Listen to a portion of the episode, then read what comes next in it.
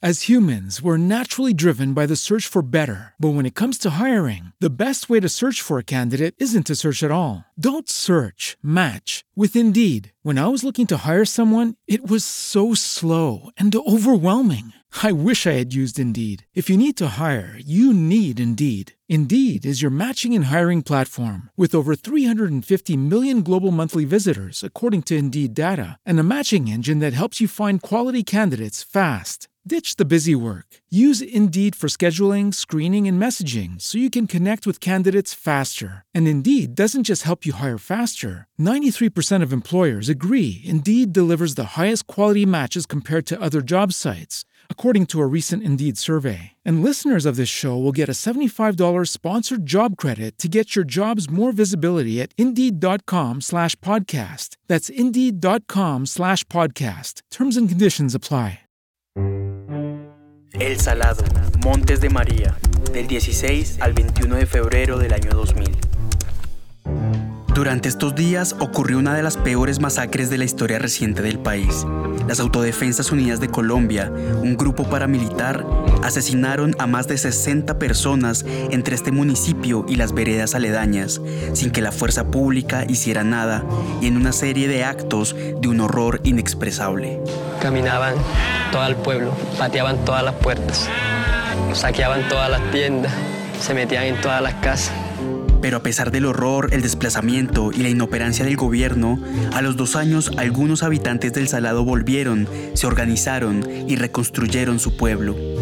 Somos personas capaces de trabajar, capaces de emprender y volver a seguir el camino que nos troncaron. Ni nadie nos va a romper. Es posible entender a través del lenguaje la incertidumbre antes de la masacre, la sensación del miedo en el cuerpo durante los hechos y la fortaleza del momento que vino después. Este tipo de preguntas rondan en La Mata, un poemario o un poema largo de una poderosa fuerza vegetal, escrito por Eliana Hernández y hecho de distintas voces, la voz de Esther y de Pablo, de los investigadores, de los testigos y de la naturaleza misma. Todas bordean el horror y en todas la imaginación se vuelve una poderosa arma para evocar, una manera de cuestionar el conocimiento de los hechos y una forma de vincularnos con este pasado que es una herida abierta, pero también es una muestra de la vida misma resistiendo, como resistieron los saladeros. Todas esas voces están de alguna manera como bordeando o intentando entender qué fue lo que sucedió, ¿no? Y por qué fue lo que sucedió desde un lugar que es mucho más intuitivo que certero. Entonces, en ese sentido, recontar esa historia no podía ser desde el lugar de una comunicación directa o de un texto que está proponiendo como esto fue lo que sucedió por esto y esto, sino que me interesaba más esas asociaciones que puede crear el lector, la lectora y crear como todo ese universo en el que están todos estos personajes intentando entender qué fue lo que sucedió, cómo, por qué y cómo también seguir con la vida. Hola, soy Johnny Martínez Cano y esto es De Sobremesa un podcast de conversaciones sobre poesía con sus autores y sus lectores, un espacio para crear pensamientos sobre la poesía. Acomódense como les plazca y si quieren, alisten un café, un té, una cerveza o lo que quieran tomar. Yo ya me alisté, así que empecemos. Como en los episodios anteriores, le voy a pedir a mi invitada que se presente. Hola, yo soy Eliana Hernández. Eliana es escritora, hizo su maestría en escrituras creativas en la Universidad de Nueva York y actualmente hace un doctorado en literatura en la Universidad de Cornell. He visto sus poemas publicados en distintas revistas culturales y La Mata es su primer libro. Fue publicado en el 2020 por las editoriales Laguna Libros y Cardumen en una coedición acompañado por una ilustración que se despliega y crece, hecha por María Isabel Rueda.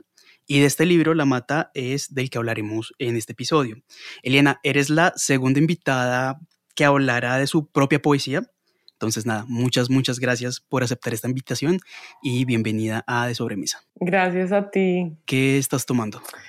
Estoy tomándome un jugo de mango que justo vengo de correr y tenía una sed terrible y sí, lo que estoy tomando ahora. Yo me estoy tomando una aromática de limonaria y manzanilla. Buenísimo. Dicen que relaja. Bueno, yo quiero que esta sea una charla sobre el saber, sobre el conocimiento que alcanza la poesía, así como las limitaciones de ese conocimiento. Por eso, pues para empezar, me gustaría que me contaras ¿Cuál fue el impulso que te llevó a querer escribir este libro? ¿Cuál fue tu punto de partida? Bueno, yo empecé a escribir este libro después de leer el informe que sacó Memoria Histórica sobre la masacre del Salado. Yo antes estaba escribiendo, o sea, tenía otro proyecto que era mm, como una serie de poemas que estaban situados en un espacio rural que yo lo asociaba más a la casa donde vivían mis abuelos, que ellos eran campesinos, que vivían en Boyacá, vivieron toda su vida ahí. Y yo iba mucho a esa casa y tenía como, digamos, un mundo interior que quería explorar con ese proyecto que estaba armando. Ese proyecto fue interrumpido, como te digo, por mi lectura del informe que me lo pasó una amiga. Y ese informe, que es un texto que yo siempre recomiendo leer, es un texto muy poderoso y muy difícil. Eh, creo que en general los informes de memoria histórica no circulan o digamos no hablamos de ellos en Colombia, pero pues el proceso que ha hecho memoria histórica de recuperar esas historias y testimonios y contar parte de la historia de nuestro país es un proyecto pues importantísimo. Y mm, después de que yo leí ese informe me quedé con varias sensaciones. Claro, porque es un informe que intenta dar cuenta de los hechos, de lo que sucedió, en este caso en el Salado, y en ese sentido el lenguaje que utiliza es un lenguaje pues del historiador, del científico social, ¿no? que está distanciado de los hechos, o sea, intenta dar cuenta de una manera donde la emoción o donde el sentimiento no entran, ¿no? Porque es como el recuento, digamos, de, de la historia. Claro. Y a mí, recuerdo que en ese momento me empezó a no sé si la palabra sea como incomodar, pero me empezó como a llamar la atención cómo podría como contarse esa historia desde otro lugar, ¿no? Desde un lugar que no es el lugar como objetivo de la historia, sino desde un lugar que permitiera un poco ver más, no sé, las caras de las personas que estaban ahí, como crear un espacio mucho más sensorial y más vívido de lo que sucedió. Yo abandoné el otro proyecto que tenía o en algún momento se fusionaron y en algún momento decidí como, bueno, quiero contar esta o revisitar más bien como lo que sucedió en el Salado desde la poesía. Ok.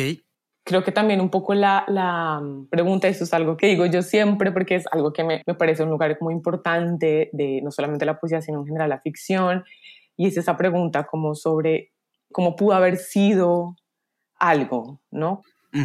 porque la historia te dice cómo fue y la ficción, la poesía te dice otras cosas, ¿no? Cómo se puede haber sentido, cómo podemos desde el presente, cómo imaginar esos, sí, esos lugares, esas historias que son dolorosas y que también en el caso del salado también son poderosas y también yo siento como que como escritora, pero también como ciudadana, me parece importante esa labor de hacernos cargo también de nuestra historia.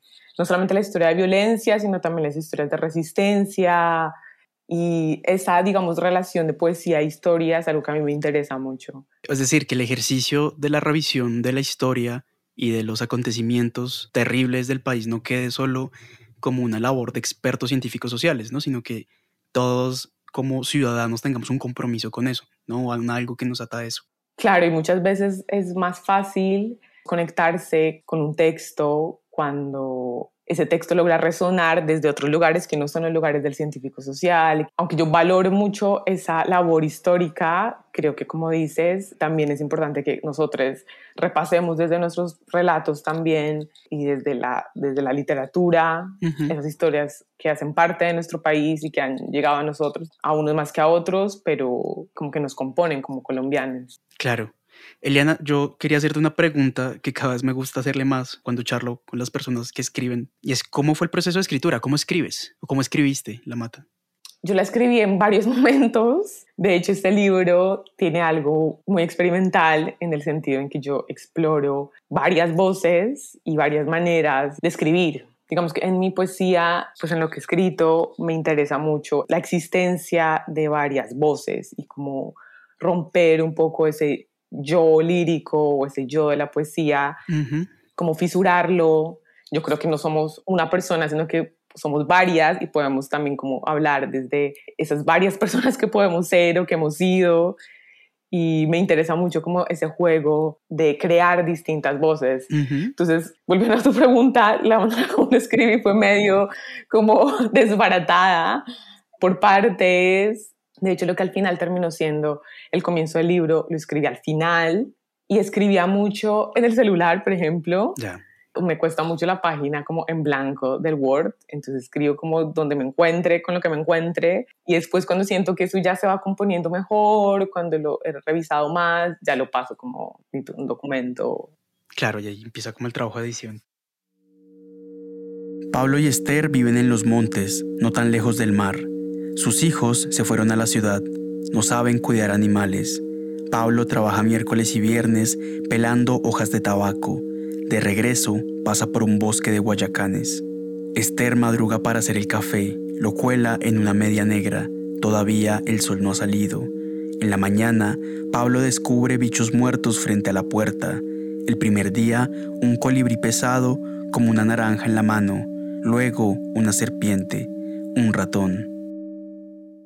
En la presentación de la mata que hiciste en la Feria del Libro y la Cultura de Medellín, la presentación virtual, tú decías que te interesaba o te gustaba la poesía barroca o la poesía de los sonidos. Yo quería preguntarte a qué poesía, a qué poetas o a qué obras te referías y si hay algo de ello en el proceso de escritura de la mata. Para mí, toda la poesía, en cuanto a poesía, tiene que tener un, no es que tenga que tener, pero la que a mí más me interesa es una que trabaja justamente con la textura de la lengua, ¿no? Con los sonidos, sí, con esas texturas o esa materialidad del lenguaje que no necesariamente está transmitiendo ideas como puntuales, ¿no? Que no está comunicando. Entonces, de ahí mi atracción con el barroco o, digamos, con el neobarroco latinoamericano. No sé, me gusta mucho, por ejemplo, Perlonger, Lezama Lima. En Colombia, por ejemplo, una poeta que me gusta mucho es Olga Lena Matei que tiene unos poemas alucinantes, que trabaja mucho precisamente con el sonido o los sonidos de la lengua. Sí, al mismo tiempo también yo leo de todo, distintos tipos de poesía, también me encanta la poesía, digamos, narrativa y documental y también hay cosas de unos autores que me fascinan y quizá no entran como en el barroco, que yo estoy pensando, por ejemplo, en Lorca, que siento que me ha formado y en el proceso de escribir La Mata, creo que sobre todo en el momento en el que yo estaba construyendo esa voz de La Mata, justamente, me sirvió mucho leer a estos poetas que trabajan con ese aspecto, digamos, más sensorial de la lengua. Y eso me interesaba en parte porque como que me gustaba ese tratamiento, digamos, artificioso de alguna manera de algo que pensamos que es lo natural, ¿no? Como lo que está dado. Y para mí, digamos, la naturaleza ni siquiera es como un lugar, nosotros también somos la naturaleza, pero es como tan compleja, tan imbrincada, que quería que algo un poco de esa sensación de complejidad y de abundancia y también contradicción se transmitiera en esa voz de la mata. Entonces, para pues crear esa voz me ayudaron mucho esas lecturas. Ahora que hablas como de mm, poesía narrativa o documental, ¿se te ocurre algo que tú digas como, mira, me gusta particularmente esto? Porque no se me ocurre a mí o no haya leído, pues. Hay mucho, por ejemplo, de poesía mexicana, de autores, autoras que escriben hoy en día, por ejemplo, Paula Abramo, eh, Luis Felipe Fabre, que trabajan directamente con la historia, con episodios, digamos, históricos, también familiares, pero siempre como relacionados con historias más grandes, más allá de la familia. Luego también, por ejemplo, en Argentina, un amigo, muy amigo mío, cuyo libro, de hecho, me ayudó a terminar de escribir La Mata, que se llama Daniel Ipara, que también trabaja mucho esa mm, idea de contar historias con la poesía, pero también, digamos, una tradición más de poesía dito épica, ¿no? Como clásica, básico, la Iliada. De hecho, cuando estaba terminando de escribir La Mata, leí la, que fue la primera traducción de la Iliada que hizo una mujer del griego al inglés, que es espectacular, Emily Wilson creo que se llama. Y fue un texto también que, a pesar de que está en otra lengua, que nada que ver, pero que me despertó, digamos, ese, como esa sensibilidad frente a lo narrativo. Y yo además soy muy lectora de novelas, me encantan y quería explorar esa posibilidad también que tiene la poesía de contar historias. Sí, me llama la atención mucho eso que dices porque esta idea de fijarse en un evento histórico explorar el evento histórico a través de la palabra, la literatura, vincularlo con historias familiares, digamos, es algo que uno relaciona mucho con las novelas, ¿no? Y con la narrativa quizás, pero particularmente con las novelas. Entonces, como que la exploración de esto mismo en la poesía me parece algo como un camino que habría que prestarle más atención, ¿no? Y que abre otras posibilidades de expresión muy interesantes y particularmente en el caso de la historia en Colombia, ¿no? Claro, y también ahí creo que cuando también estaba escribiendo, estaba pues armando este libro, tenía como la preocupación, o más que la preocupación, como que quería un poco huirle, digamos, al poema genérico de la violencia, que creo que en Colombia tristemente tenemos una tradición, no solamente de violencia, sino como de poesía sobre la violencia, que es muy abstracta y muy, digamos, como genérica en su manera de tratar eh, la violencia. Y creo que hay algo como en ese tratamiento que te digo que me interesaba distanciarme porque creo que no solamente está agotado, sino que borra un poco historias particulares, responsables, lugares, en este acercamiento desde la poesía a la violencia. Claro. Entonces por eso me interesaba trabajarlo desde un lugar que fuera más, digamos, específico, una historia como particular. Sí, puede pasar con esta poesía sobre la violencia, que igual es una tradición que hay que tener, ¿no? O sea, para un país como Colombia, desde siempre ha existido como esta necesidad de escribir esta poesía, pero claro, existe este camino que puede caer en como tú lo llamas, me parece muy interesante, poesía genérica que eh, puede ser un poema aplicado a cualquier evento violento de cualquier momento, y esto borra la singularidad y la humanidad detrás de cada uno de estos eventos. Claro, al mismo tiempo como que lo entiendo porque también la historia de violencia en Colombia es una historia compartida, o sea, que compartió como muchas personas y que en la que se pueden establecer similitudes entre momentos históricos, lugares, etcétera. Pero sí creo yo que hay algo de la poesía que trabaja mucho con lo concreto, o al menos como la poesía que a mí más me llama la atención, no con el lenguaje, digamos, abstracto, con las imágenes más abstractas o más revisitadas en eso que llamamos como el lenguaje poético. Todo lenguaje puede ser poético, pero sí muchas veces terminan como anquilosándose como ciertas imágenes que rápidamente las podemos asociar a la violencia o a otros temas y, que me parece que vale la pena cortar muchas veces esos, sí, esas imágenes y pensar otras. Claro, porque nos anestesiamos frente a estas imágenes y dejan de causarnos algo, ¿no? Dejamos de conectarnos con estas historias porque estas imágenes constantemente visitadas se convierten en esto, en un lugar en el que podemos coincidir, un lugar común, pero que dejan de destrojarnos por dentro, ¿no? Y de conectarnos con aquello que está ya real de nuestra historia. A Pablo lo despierta de la siesta el ruido de un helicóptero. Sale al patio y ve papeles blancos que caen como nieve del cielo. Cómanse las gallinas y los carneros y gocen todo lo que puedan este año porque no van a disfrutar más. Siente el calor entre los ojos. Mejor ponerse a hacer algo, dar vueltas a la casa, recoger papeles. El miedo se acomoda como un gato en la garganta. Mejor hacer con ellos una bola, tirarla al monte enfurecido a mí me parece que La Mata es una apuesta muy singular dentro de la poesía colombiana contemporánea. Es en sí misma La Mata un solo poema que avanza, que crece, que desciende, que trepa, que narra. Digamos que más que un poema río, como a veces le suele llamar, me parece que es un poema mata, de hecho, por estos mismos movimientos del poema largo. Quería preguntarte, ya que querías narrar, ¿por qué te interesó la forma del poema o de los versos o de las imágenes detalladas para contar lo que querías contar?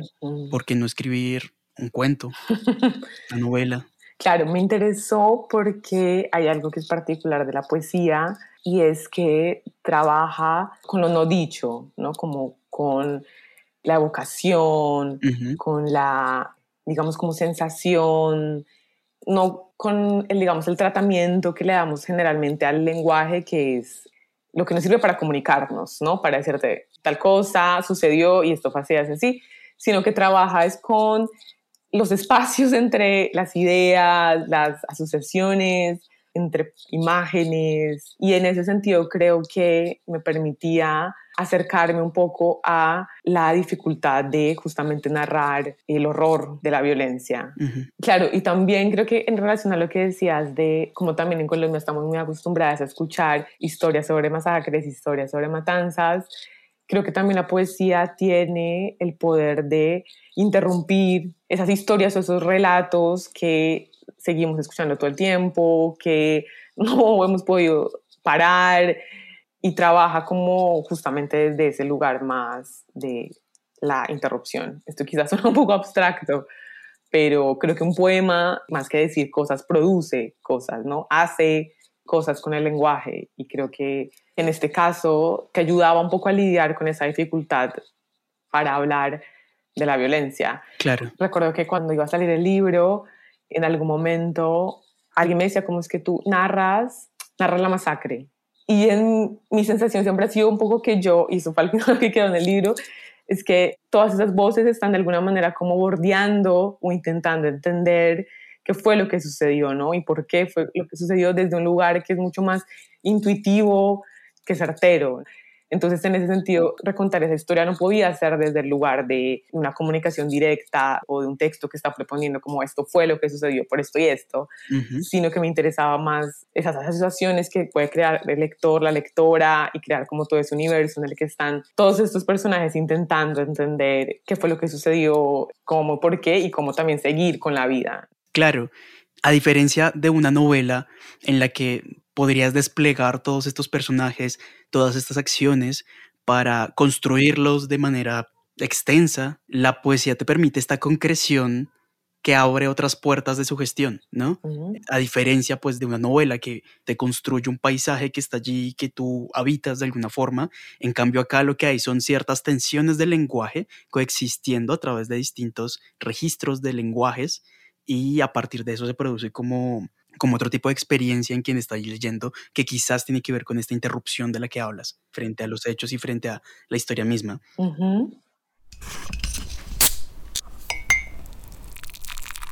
Una pausa y ya volvemos. Aprovechen para servirse algo más de tomar y para seguir a De Sobremesa en todas las redes sociales.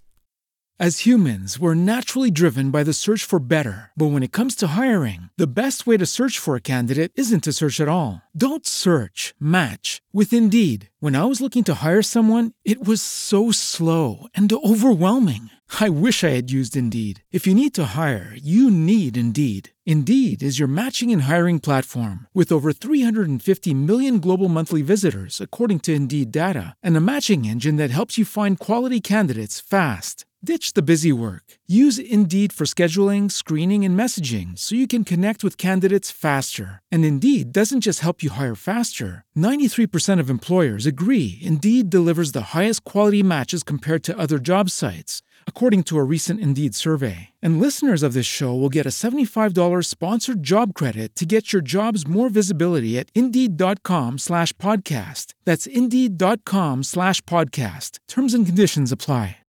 With the Lucky Land slots, you can get lucky just about anywhere. This is your captain speaking. Uh, we've got clear runway and the weather's fine, but we're just going to circle up here a while and uh, get lucky. No, no, nothing like that. It's just these cash prizes add up quick. So I suggest you sit back, keep your tray table upright, and start getting lucky. Play for free at LuckyLandSlots.com. Are you feeling lucky? No purchase necessary. Void where prohibited by law. 18 plus terms and conditions apply. See website for details. Ahora sí, continuemos. El poema, el libro, pues empieza con dos personajes. Y para resaltar este tema de bordear el hecho en verso, o de lo que acabamos de hablar, me gustaría en este momento que leyeras el fragmento de la página 29. Este corresponde al momento en el que los dos personajes se separan. Dale, listo. ¿Dónde estará? Piensa y el primer día abre los ojos. Se imagina que Pablo se escondió entre las hojas. Imagina su cuerpo que corre por el monte descosido de dolor. No. Más bien algo se le atravesó en el camino. Se aburrió y se puso a tirar al cielo distintos tipos de piedras que son entonces cuando caen el rumor de río que ya escucha. Atraviesa la explanada, ve entonces una silueta que se pierde en un celaje de monte. Oiga, le grita, y la mujer se le acerca dudosa, lleva de la mano una niña. donde había un susurro, luego clara la voz. Me lo hicieron con un cuchillo, dice la mujer, y señala una marca en el brazo. También me hicieron cosas que no puedo decir. Andan de día. A la niña no le gusta mucho hablar. De noche buscan en el cielo la cruz del sur. Igual nadie puede dormir. De este fragmento que acabas de leer se deriva el tema que más me llamó la atención del libro, y es este saber o no saber de los personajes. En este fragmento, Esther no sabe dónde está Pablo e imagina cómo él tira piedras al cielo que caen y forman el rumor del río. Ese no saber de Esther sobre Pablo abre el espacio de la imaginación. Quería con esto simplemente preguntarte, ¿qué te interesó de estos dos personajes? ¿Por qué quisiste introducir a estos dos personajes en el poemario? Claro, estos dos personajes entraron ahí porque, como te decía, yo quería contar o imaginarme, digamos, historias particulares. Esos son personajes ficcionales, o sea, los nombres son inventados, la historia, digamos, sigue de cierta manera lo que sucedió en el salado, pero pues son personajes ficcionales digamos que los personajes, aunque son ficcionales, sobre todo el personaje de Esther, estaba basado en mi abuela mucho, como en recuerdos de ella. Mi abuela se llamaba Esther y me interesaba sobre todo crear un poco la cotidianidad del antes de la masacre, ¿no? Como crear ese mundo que fue el mundo que se interrumpió justamente pues con la masacre de los paramilitares y me interesaba también esa manera como de saber intuitiva que tienen, ¿no? Como que ellos reconocen porque leen la manera como se comportan los animales, porque sienten como una tensión que crece. Me interesaba como explorar esa manera también de, de saber, que creo que además muchas experiencias o historias de violencia es algo que sucede, ¿no? Como esa sensación de que no sabes qué está pasando, que te llegó algo, pero no entiendes quiénes son, por qué, qué te van a hacer. Es algo que, pues, que también ocurre en muchos contextos violentos. Entonces, ese, como no saber qué es más perceptivo, que tiene que ver también con una relación particular, con, como te decía, con los animales, con la tierra. Me interesaba como ahondar en eso. Claro, es que estos personajes se definen por ciertos saberes, ¿no? O sea, Esther sabe del mal de ojo, sabe de catar y seguir la estrella de los niños cuando nacen, sabe quién es hijo de quién, dice un verso exactamente, sabe la naturaleza cazadora del gato, no, Pablo sabe de la tierra, conoce el punto en el que se pueden cortar las hojas del tabaco y, como tú dices, me parece muy interesante cómo todo empieza a dislocarse cuando ellos empiezan a no saber, reciben una amenaza anónima y los versos dicen, Pablo no puede dormir sabe que algo va a pasar, pero no está seguro qué. El no saber, la limitación del conocimiento, es un tema muy recurrente en el libro. Y lo que me acabas de decir tiene que ver con eso, ¿no? No saber porque no sabemos la cotidianidad de las personas generalmente en los lugares en donde ocurren ciertos hechos violentos. Y ese no saber abre la puerta a la imaginación de esto mismo, a la posibilidad de imaginar y de crear estas historias de estos personajes. Claro, que no es como la posibilidad de saber, sino esa posibilidad de imaginar y de como de poner, si no me gusta esto como de ponerte en ese lugar, porque no creo que no se pueda necesariamente como poner en ese lugar, pero sí de como acercarte e imaginar, yo creo que es una herramienta muy poderosa y a mí sobre todo me interesa la literatura que explora como esos otros lugares que no, quizá no podemos vivir por el lugar donde estamos, no sé, me aburren un poco como las novelas sobre escritores, por ejemplo. por favor, me gustaría imaginarme ser otra persona, ¿no? Que tiene que ver con lo que te decía antes, de que creo que es algo que me interesa la literatura y es como fracturar esos relatos que nos contamos sobre nosotros mismos. Y esta posibilidad, pues que de toda la literatura, pero que la poesía la tiene como algo fuerte, de lanzarse hacia un no saber, lanzarse hacia lo desconocido, este dejar de ser uno para ser otra cosa, otro, el universo, etcétera, es un tema punzante en la poesía constantemente, justamente por esta tradición del yo lírico, y es en sí mismo un, un acto maravilloso, pues, pero creo que también no es un acto gratuito y menos para un libro como el tuyo, sino que tiene mucho de imaginar para conectar al lector con estos personajes que aunque son personajes imaginados remiten a ciertas personas que existen, personas que suelen pasar desapercibidas o porque por lo menos son invisibilizadas en, en, la masa de las víctimas. Si hay algo que dices que creo que tiene que ver y es como con ese acercamiento a personas o historias que sentimos muy alejadas de nosotros mismos porque crecimos en otro lugar, porque venimos de otro lado, qué sé yo. Y sí creo que en ese imaginar se pueden como tejer puentes o acercarnos de cierta manera a otras personas que quizá nunca podamos conocer. Solamente se pueden conocer en los libros o que solo podríamos conocer en un libro en algunos casos.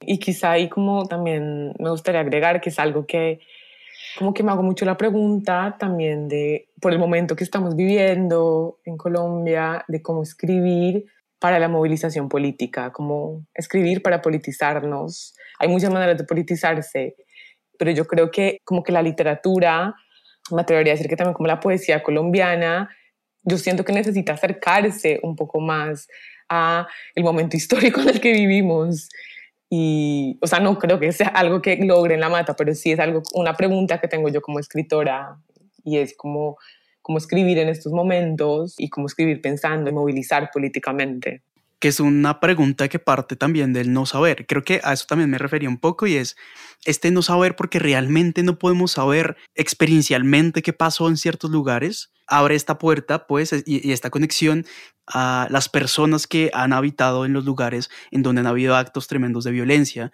Y en ese igualar es que está como el hecho de poder decir, no te conozco, no sé exactamente, pero te imagino para acercarme a ti. Creo que también ahí hay algo de bueno, no sé, muchas personas que han leído el libro, por ejemplo, que me han escrito, me han dicho que a pesar de que nunca fueron al salado, pero que algo en ellas como que resonó, despertó, por ejemplo, historias de abuso, de violencia en sus propias familias y sobre cómo esa labor casi terapéutica de la literatura. Yo en un principio la miro con sospecha y al mismo tiempo creo que en Colombia, en nuestras familias, hay tantas historias de violencia, de abuso de distintos tipos que esas historias están ahí y muchas veces la gente leyendo algo diferente de otro lugar, de alguna manera se conecta con eso que le sucedió.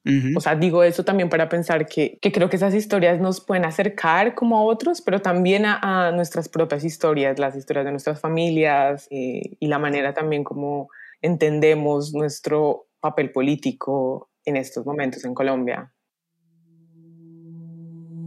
Más que una marcha, se sintió con la fuerza de una estampida la llegada tardía de una tormenta que en su bochorno absorbe entero el aire. Todo lo querían. Era todo estupefacción. Que los unos hablaran pero dijeran solo lo que querían oír, que los animales se callaran, cantar y al mismo tiempo oír la música.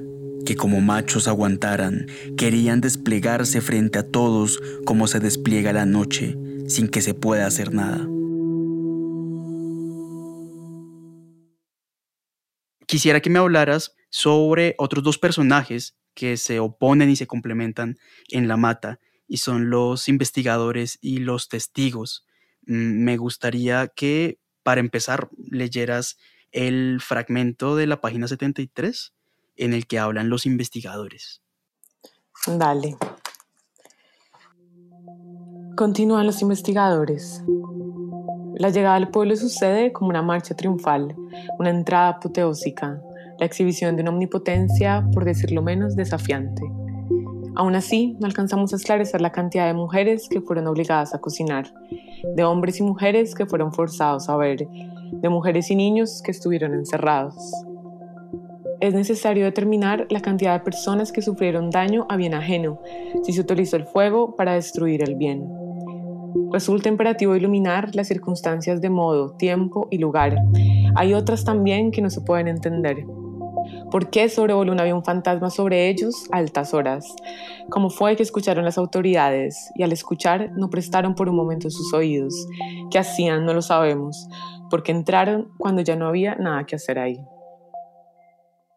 Ahora que lo leías, eh, me estremeció un poco por por algo que es muy interesante en la voz de los investigadores, y es que es un lenguaje que a mí me parece particularmente casi paródico, es un lenguaje de un saber lógico hasta el detalle, pero el detalle racional. ¿no? Y al mismo tiempo, lo que más repite la voz de los investigadores es que es imperativo saber, pero no se sabe.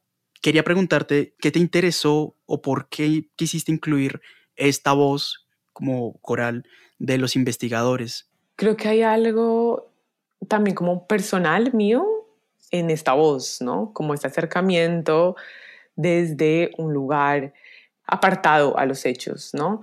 Yo, como te decía antes, trabajé como antropóloga durante un tiempo y en parte yo dejé de meterme a sus trabajos porque había como una sensación de frustración en muchos lugares o qué sé yo, hacer como trabajar con comunidades, trabajar con personas y al final tener que producir, por ejemplo, un informe que nadie iba a leer, que nadie entendía y que, en el que todo estaba hiperracionalizado. O sea, buscaba de alguna manera dar cuenta de hechos desde un lugar muy, como positivista o como muy enfocado en el detalle y no necesariamente desde un lugar emotivo o más humano yo estoy segura de que en algún momento escribí así en alguno de esos informes que tenía que hacer y que era una labor muy frustrante para mí. Y ahí está como en, en esa voz, esa frustración de querer entender y querer dar cuenta y no poder. Ahora me gustaría que leyeras el fragmento de la página 67, que es este otro personaje comunal, que son los testigos.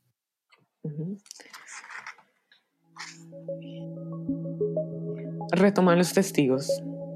Si a eso se le suma que con ellos entró la noche en las casas, entró y salió la noche como quiso, extendiendo su cielo oscuro como se estira una piel, como Dios cubrió con piel el cuerpo del animal, si se nos permite el préstamo, es decir, envolviéndolo todo.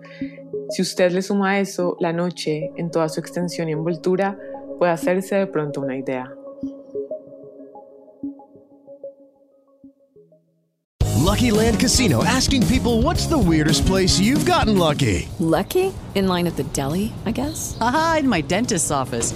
More than once, actually. Do I have to say? Yes, you do. In the car before my kids' PTA meeting. Really? Yes. Excuse me, what's the weirdest place you've gotten lucky? I never win and tell. Well, there you have it. You can get lucky anywhere playing at LuckyLandSlots.com. Play for free right now. Are you feeling lucky? No purchase necessary. Void where prohibited by law. 18 plus. Terms and conditions apply. See website for details. Es tremendo. El saber de los testigos me parece que es un saber emocional. Se están dirigiendo a los investigadores que quieren este saber racional, pero el de los testigos es también un saber de la tierra y de la naturaleza. Y este saber también se traduce en un lenguaje, que es un lenguaje mucho más lírico, ¿no? Y es la avanzada de la noche en todos sus sentidos. Porque incluir esta voz comunal de los testigos, además de la de los otros personajes que ya están, pues. Creo que lo que dices de esa erupción lírica en esa voz de los testigos tiene que ver justamente con lo que hablábamos antes de lo que permite el lenguaje poético, ¿no? Y es como acercarse a algo que no se puede decir necesariamente, que no se puede eh, transmitir.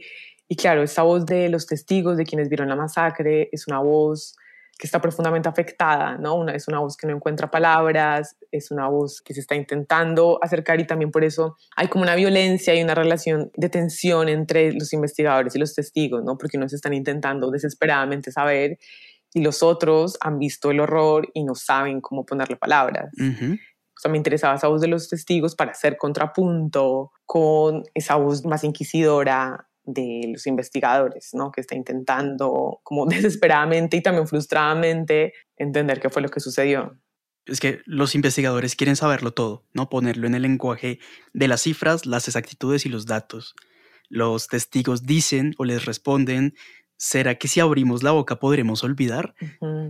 Y en este contraste de estos dos tipos de saber y de lenguaje, quizás se construye la tensión misma del lenguaje poético de la mata, pues, y la posibilidad y la limitación del conocimiento que permite la poesía misma, porque como tú dices, el lenguaje poético bordea un objeto, bordea una experiencia, bordea un algo sin realmente poder decir que es ese algo, no por simplemente un juego retórico, sino porque realmente hay algo indecible en ese centro y creo que en ese sentido, el saber de la mata, del poema, se construye a través de estas dos tensiones, de un querer saber que es esta parte tuya también frustrada un poco, y este saber lírico de hay algo que no se puede decir allí y que quizás solamente podemos expresar con ciertas imágenes que lo que tienen en el fondo es simplemente una carga emotiva grandísima que se nos transmite a los lectores, pues. Y creo que igual también en esa, como en esa carga emotiva que dices, esa es también una manera de saber o de conocer, digamos. O sea, por eso fue que escogí acercarme a esta historia ¿no? desde la poesía, porque también esa manera más intuitiva y más, digamos, emotiva es también una manera de acercarse a las cosas. Y una manera de conocer las cosas. Claro. Y una manera además que usualmente no usamos, que no desarrollamos o que pensamos que eso no es conocimiento. Y hay un conocimiento corporal, hay un conocimiento sensorial, casi que animal también que, que usamos todo el tiempo y que a veces ponemos por debajo de, de otros tipos de conocimientos, o sea, académicos, técnicos. Claro, y para una historia llena de horrores como la historia de Colombia, este saber emocional, este saber intuitivo puede construir toda una historia que puede darnos otra forma de entender nuestra propia historia más allá de los hechos. Así, se abren los cardos como frailejones, se abren las gencianas, teresitas y los cachitos, los geranios silvestres, las orquídeas plegaderas que crecen solo lejos del mar, y en el arbolar que digiere con dificultad el monte, hay matorrales encañadas que nadie distingue, el pelo del monte se enmaraña entigrecido, chasquean, las barbas colgantes de líquen chasquean.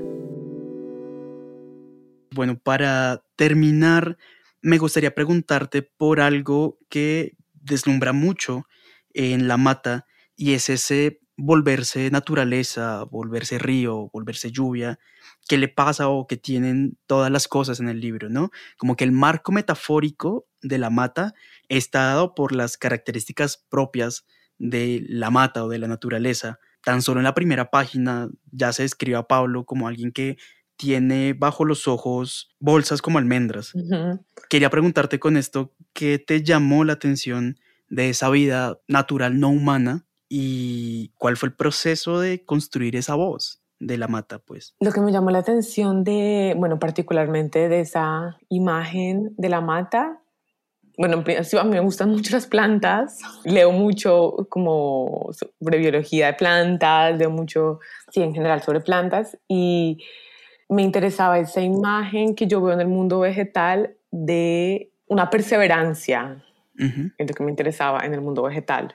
O sea, las plantas son seres que no tienen órganos, somos más allá del tallo, las hojas, y al contrario de nosotros que tenemos pues como distintos órganos vitales, por ejemplo, las plantas tienen una capacidad que las hace, pueden ser como inmortales, si es que les quitas una hoja, les quitas una parte y ellas siguen creciendo, ¿no? A nosotros nos quitan un brazo, nos quitan, sí, una pierna y no los vuelve a crecer. Entonces, a mí me, me interesaba mucho como esa imagen de la perseverancia de la vida, de la perseverancia de la vitalidad y también de esa terquedad de la vida para contar esta historia, particularmente porque generalmente se resalta mucho en estas historias de violencia, pues el horror, pero muy pocas veces se habla de la fuerza de la gente y, que en el caso del salado fue algo pues muy impresionante y es que a los dos meses los saladeros estaban de regreso como reclamando sus tierras y parándosele al gobierno, parándose a los paramilitares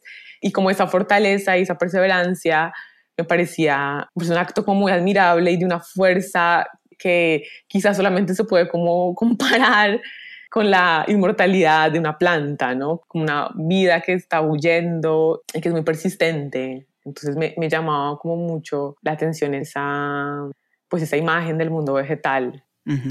Y sobre lo que decías de cómo construir esa voz, eh, bueno, te decía antes que leí mucho como poesía más, digamos, sensorial o más barroca, pero también leí sobre plantas y flores de la zona de Montes de María, como que me metí un poco en ese mundo y por eso muchas de las palabras que están en esos poemas son de flores y como de especies de esa zona. para cerrar este tema, me gustaría que leyeras el fragmento de la página 85. Claro. Mm, yo creo que es mi poema favorito. ¿Ah, sí? Soy poco objetiva, pero... Dice la mata. Con el tiempo ellas, desafiando la amenaza de la noche, cruzan la mata, la piel bien despierta. Siguen bullendo a pesar de la noche. Unidas son un arroyo persistente. De a poquito las tareas cotidianas son de nuevo el corazón del día. Pelar, comer, lavar, verbos asidos a sus objetos concretos. El cuchillo, la losa, las hierbas, el palo que reparta su sombra vendrá después. Son ellas, no flores, juntas una inflorescencia, brillantes son como luciérnagas, el amor que les nace como un coral gigante. Invencibles, una piedra en cada mano, otras en los bolsillos, ignoradas las preguntas de los hombres, burladas las prohibiciones. No salir después de las siete, por ningún motivo agruparse. Trepa la mata en las hojas de las ramas, por el vaivén de sus pasos es también un incendio y subiera algo más alto que la noche, más arriba, agujereando el cielo, oyen de cerca las nubes acomodándose, los truenos aún compactos, recios, en la manigua un cálido zumbido, abajo los corazones galopando, oyen sus crines rojas de cara al viento. Precioso. Ellas son las mujeres del salado que vuelven también, ¿no? Sí, pues ese poema estaba inspirado justo en un grupo de mujeres que regresó al Salado y formaron esta asociación de mujeres. Hay algo también ahí de, de, digamos, una fuerza como vital femenina que yo quería invocar, como más allá de que en efecto como que hubieran regresado mujeres, porque de hecho los saladeros regresaron primero los hombres, eh, y regresaron como por etapas, pero a mí sí me interesaba como invocar una fuerza como más femenina y de resistencia. Ahora que lo leía pensaba mucho en Francia Márquez, porque justo ayer vi su charla con Angela Davis y me interesaba como eso, crear esas imágenes de mujeres unidas y mujeres poderosas, porque ya que hablamos un poco del saber, también creo que hay saberes femeninos, saberes del cuidado, que son también los saberes que sostienen la vida. Y me parecía como chévere cerrar con esa, digamos, propuesta poética, con ese poema que está un poco apelando justamente a, esa, a ese sostenimiento de la vida, ¿no? Como quienes cocinan, quienes cuidan, que pues tendrían que hacerlo, que tendrían que hacerlo todo el mundo, pero a la hora de la verdad, justamente son las mujeres, ¿no? Entonces ese poema quería un poco hacer eh, como honor a esa, o invocar esa fuerza.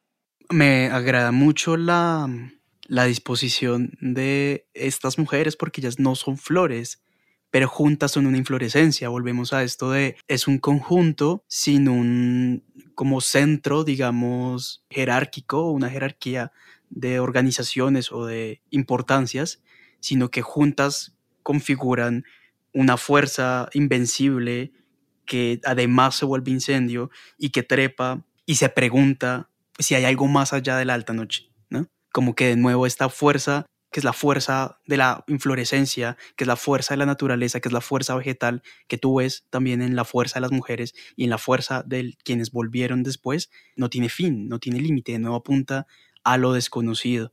Y eso me parece pues maravilloso. Y nada, Eliana, muchas gracias por la charla, la disfruté mucho.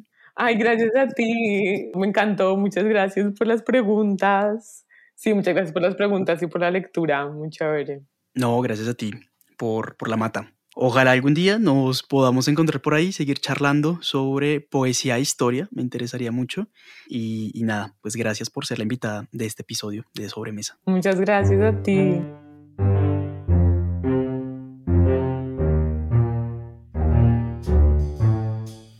La forma en que habla o grita la mata resuena tan fuerte en nosotros por su voz múltiple, pero más aún por su deseo de acercarse a esas otras voces poderosas que sabe que no puede conocer, pero imagina con fervor y respeto. Y es que en la mata imaginar es un acto de compromiso con la historia, un puente construido por emociones, sentires y saberes que nos conecta con un pasado cada vez más olvidado y nos recuerda que vivimos aún ahora en medio del no saber lo que pasa en tantas partes del país. Si les gustó el episodio, recuerden compartirlo con todas las personas a las que crean que les puede gustar. Esta es la mejor manera de seguir creciendo y siempre es una motivación para hacer nuevos episodios. De Sobremesa está en Instagram y en Twitter como arroba de sobremesa pod y en Facebook como de sobremesa podcast.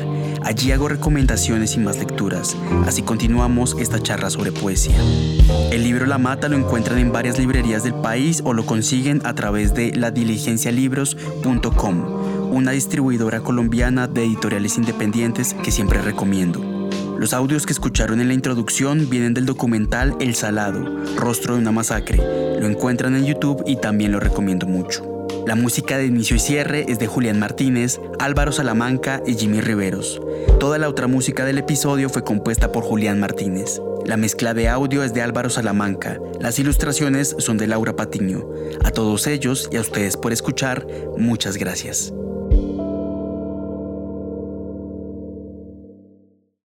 Lucky Land slots, you can get lucky just about anywhere. Dearly beloved, we are gathered here today to. Has anyone seen the bride and groom? Sorry, sorry, we're here. We were getting lucky in the limo and we lost track of time. No, Lucky Land Casino, with cash prizes that add up quicker than a guest registry. In that case, I pronounce you lucky. Play for free at LuckyLandSlots.com. Daily bonuses are waiting. No purchase necessary. Void where prohibited by law. 18 plus. Terms and conditions apply. See website for details.